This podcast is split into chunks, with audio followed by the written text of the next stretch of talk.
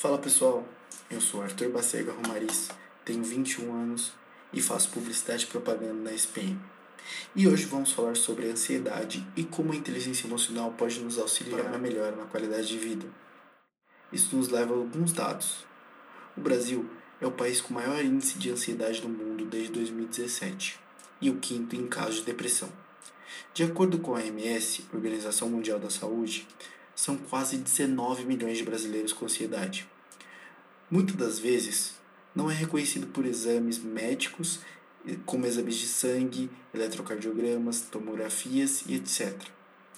Entre todos os transtornos mentais, a ansiedade é a terceira maior causa de afastamento do trabalho no Brasil. As duas primeiras são reações ao estresse grave e depressão, respectivamente. Existe também uma dificuldade em saber que tipo de ajuda buscar dependendo do tipo de ansiedade. A ansiedade é um termo guarda-chuva, pois ela abrange muitos tipos de transtorno, como da ansiedade generalizada, síndrome do pânico, transtornos fóbicos ansiosos e estresse pós-traumático.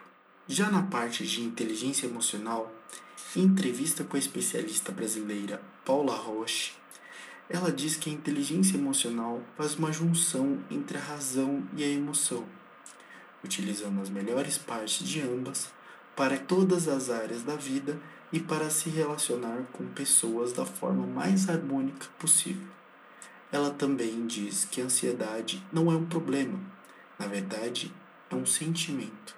E o que define como lidar com ela é a decisão que se vai tomar a partir do que se sente.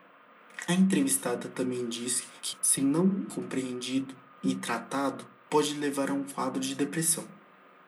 Ela pontua que a rotina é uma coisa que pode levar a uma crise de ansiedade, que quando há sinais de que a ansiedade pode vir a aparecer, é necessária uma mudança, algo que altere a rotina e acabe esse sentimento.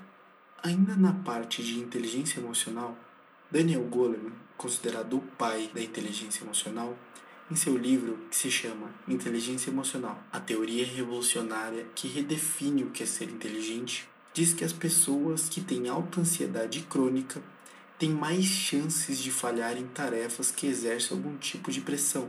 Além disso, 126 diferentes estudos feitos com mais de 36 mil pessoas constataram também que quanto mais a pessoa é propensa a preocupações mais fraco é seu desempenho acadêmico. Além disso, deram às pessoas que participaram das pesquisas uma tarefa. Falaram que se passava à sua mente enquanto executavam as tarefas cognitivas. E o resultado foi que, em geral, se passavam pensamentos negativos em suas cabeças. Ainda no livro, ele cita que as preocupações se tornam profecias autoconcretizantes, impulsionando para o próprio desastre que predizem. Então, Goleman diz que a ansiedade nos leva a uma autossabotagem, criação de pensamentos negativos e dificuldades de lidar com coisas que são simples no dia a dia. E como controlar a ansiedade? Existem algumas técnicas para sair de uma crise de ansiedade e até mesmo evitá-las, como citado por Paulo anteriormente. Quando se está em uma crise de ansiedade, Pensamentos catastróficos passam a todo instante em nossa mente. E quando isso acontece, começamos a parar de usar o nosso racional e começamos a utilizar o emocional. E como o emocional está abalado, não temos o devido controle sobre os nossos atos e nos afundamos cada vez mais nos pensamentos ruins. Mas há um jeito de sair disso. Quando se estiver em uma situação de crise, manter o foco é o ponto principal. Então, rapidamente, pegue um objeto à sua volta e o descreva para si.